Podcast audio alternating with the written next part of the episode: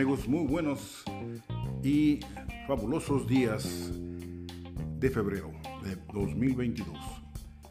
Hoy quiero hablarles del concepto de reborn, es decir, nacer de nuevo.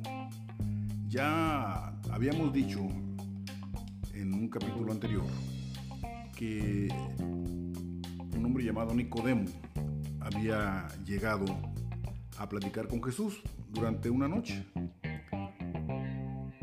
Y lo que el maestro le dijo a Nicodemo, es decir, le dijo así sentados frente a frente. Nicodemo, de cierto, de cierto te digo que el que no naciere de nuevo no puede ver el reino de Dios.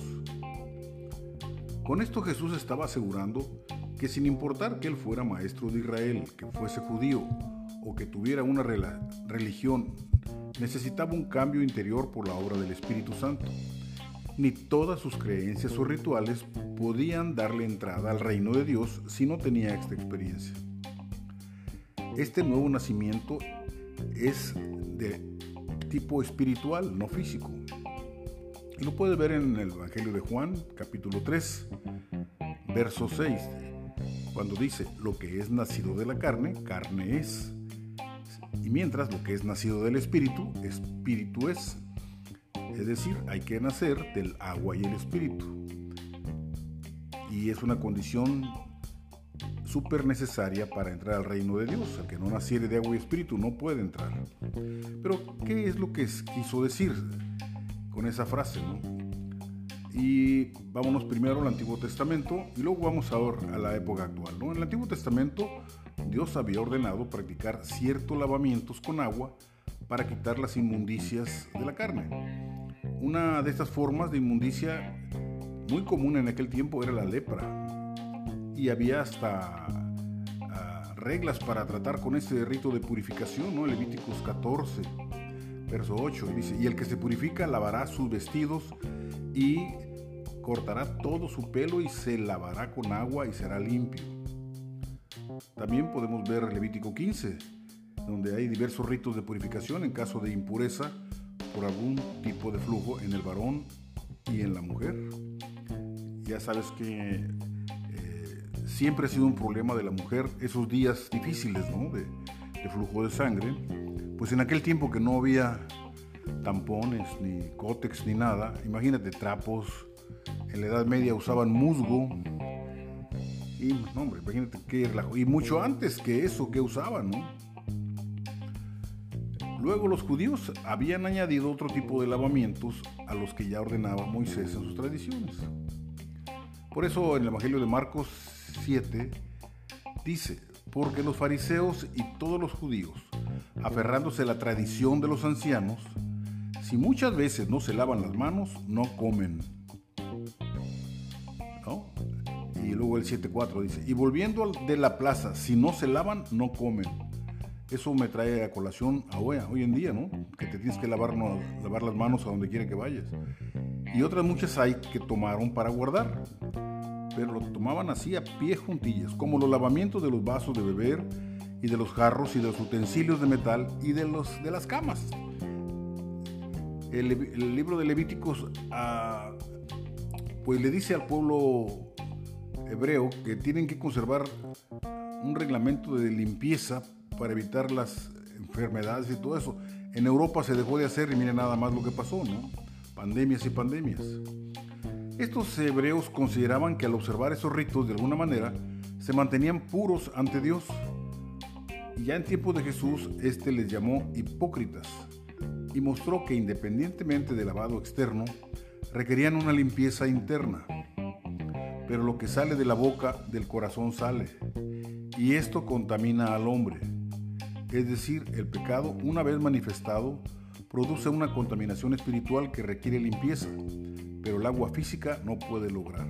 Por eso hoy en día, 2022, se sigue luchando contra la corrupción, que es, la, es el producto de la carne. Y entonces, ¿qué sale de la boca del individuo? Sale pura porquería sale puro ataque contra México, contra todo. No quieren que México sea libre. Y por ello pues se ponen de acuerdo todos los medios de comunicación para decir cosas contrarias a esta. No los he visto que digan, queremos un México libre, queremos ser de primer mundo. No, no, no. Todo es porque aquel lo dice, está mal. Bueno, y ahora volviendo otra vez a las reglas de limpieza, dice, pero las, los lavados de agua no tenían poder ninguno para limpiar el corazón del hombre, limpiarlo de pecado, sino que eran un medio de enseñanza que mostraba la necesidad del ser humano de limpiarse del pecado.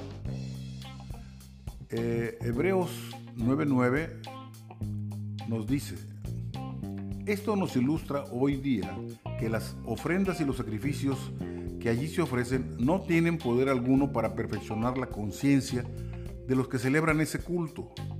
Hebreos 9:10 no se trata más que de reglas externas relacionadas con alimentos, bebidas y diversas ceremonias de purificación válidas solo hasta el tiempo señalado para reformarlo todo. Y el tiempo llegó con la llegada de Cristo. Hoy en día vemos que fuera de muchos centros religiosos la gente hace cosas increíbles. Llevan cirios, llevan cargando efigies, llevan pedacitos de pierna, manitas, corazoncitos de oro y van y los cuelgan ahí. Pues de ellos dicen que eso es para agradecer el favor recibido. Y bueno, pues mira, cada quien tiene que hacer lo que crea que está bien. Sin embargo, eh, hay personas como yo que tratamos de ilustrar a la gente sobre lo que dice Dios al respecto, pero no podemos obligarlos a que crean esto o crean aquello, ¿no? Simplemente eh, dar a conocer lo que, lo que hay en las Sagradas Escrituras, solamente. Tres acciones Dios llevaría a cabo con los judíos que se habían contaminado con toda clase de crímenes, pecados e idolatrías.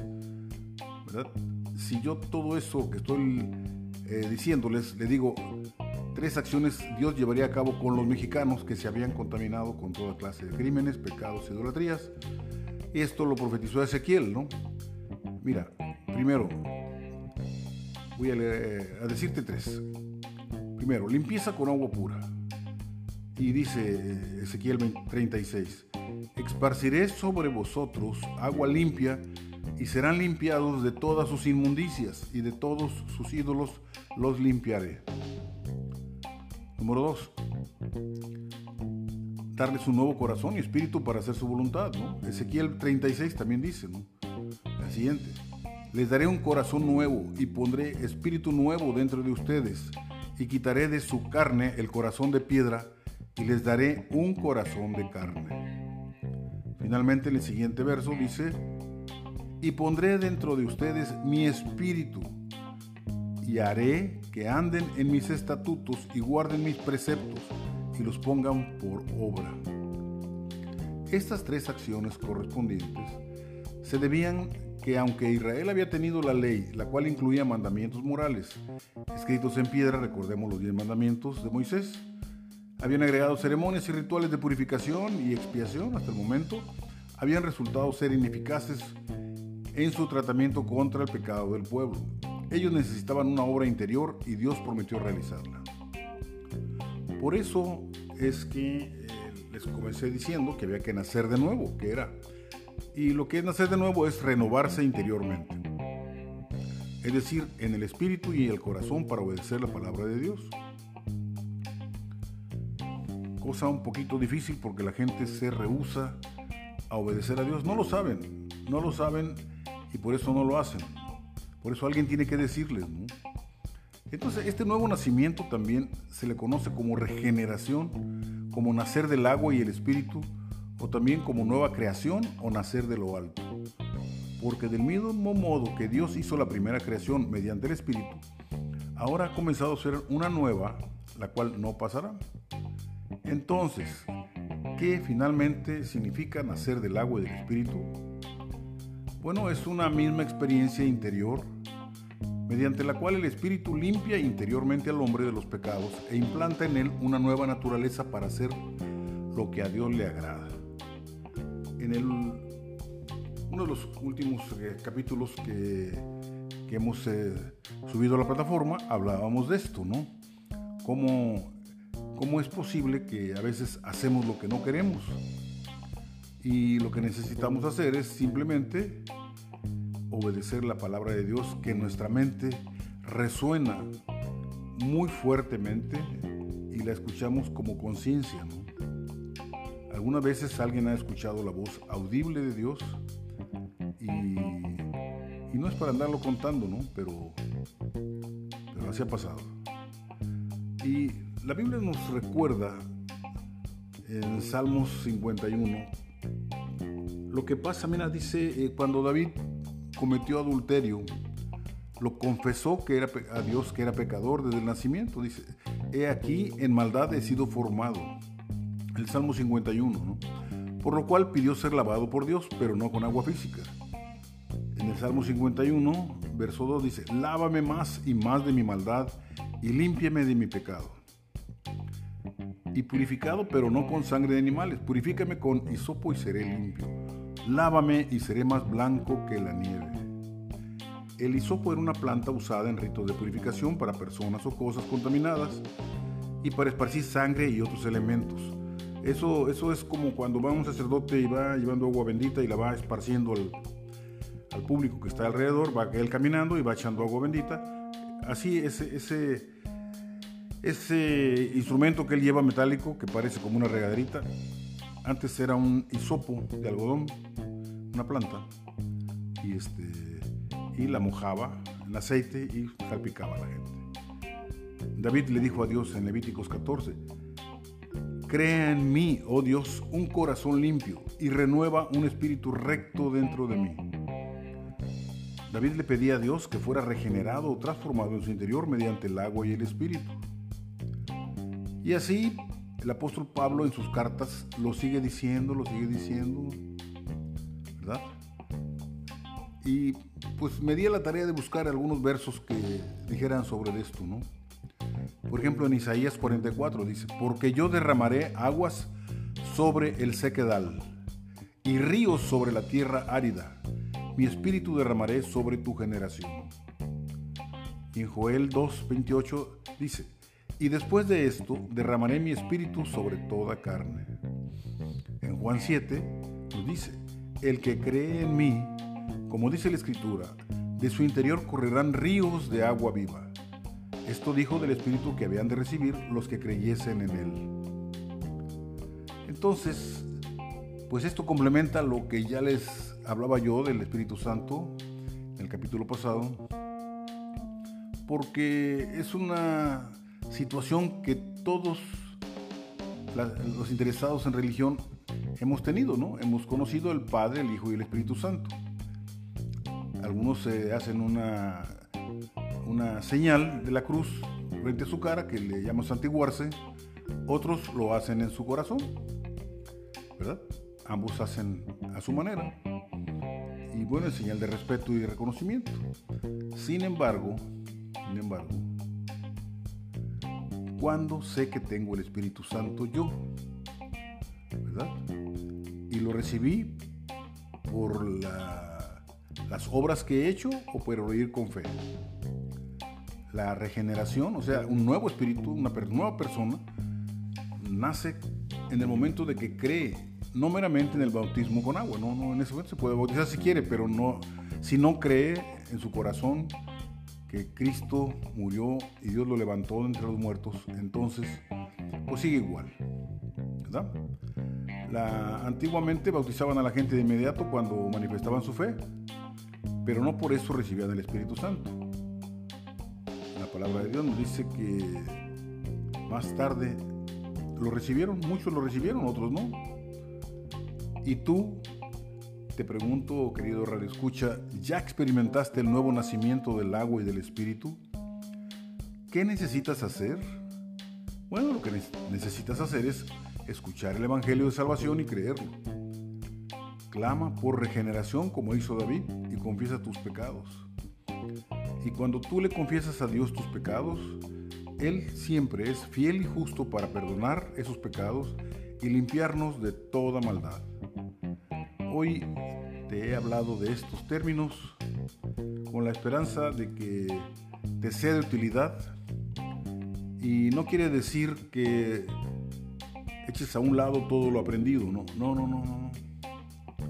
seas de la denominación que seas, si no has nacido de nuevo, necesitas hacerlo. Necesitas escuchar al Espíritu Santo dentro de ti y ponerte en acción. Ya te comenté alguna vez, y si no lo hago ahora, hay nueve dones del Espíritu, frutos del Espíritu Santo, perdón, no son dones, frutos. Por sus frutos los conoceréis, dice el Señor, ¿no? Entonces, una persona que tiene el Espíritu Santo tiene amor, tiene gozo, o sea, todo lo disfruta, tiene paz consigo mismo, está siempre está tranquilo, tiene paciencia, no se desespera con nada, tiene bondad, es bondadoso para contra todo el mundo, tiene fe, es decir, cree que Dios va a actuar en su vida tarde que temprano, tiene una mansedumbre increíble, es decir, no anda buscando pleito, es un hombre a toda prueba, sin embargo no es un buscapleitos, es un hombre tranquilo, claro que si le buscan lo van a encontrar, ¿no? Pero por lo pronto él no se violenta por cualquier cosa. Y finalmente, la templanza en su vida es una marca. Es decir, eh, templanza es limitarse en el consumo de cosas. Desde la comida, la bebida, el sexo, todo limitarse. Todo es bueno, pero todo con medida, ya te lo dijo la cerveza, ¿no? Todo es bueno, todo con medida está bien. Bien, bueno, pues esas nueve frutos del Espíritu Santo se tienen que manifestar en una persona para que lo veamos. Cuando una persona tiene todo esto que acabo de decir, es una persona que disfruta lo poquito o lo mucho que tiene. Las personas que están a su alrededor las disfruta, todas y cada una de ellas. Claro que el mundo, es decir, lo que lo rodea, está compuesto por personas y situaciones. Muchas veces no le agradan. Sin embargo, entiende, entiende que eso es parte del mundo y que alguna vez esas personas vendrán a escuchar la voz de Dios más de cerca en su corazón y aunque sea ya en el último cuarto de su vida, o en el segundo, en el primero, no sé, pero van a tratar de ser mejores personas. Y cuando ellos lo quieran hacer, tú estarás ahí para apoyarles en su diario recorrer por esta vida.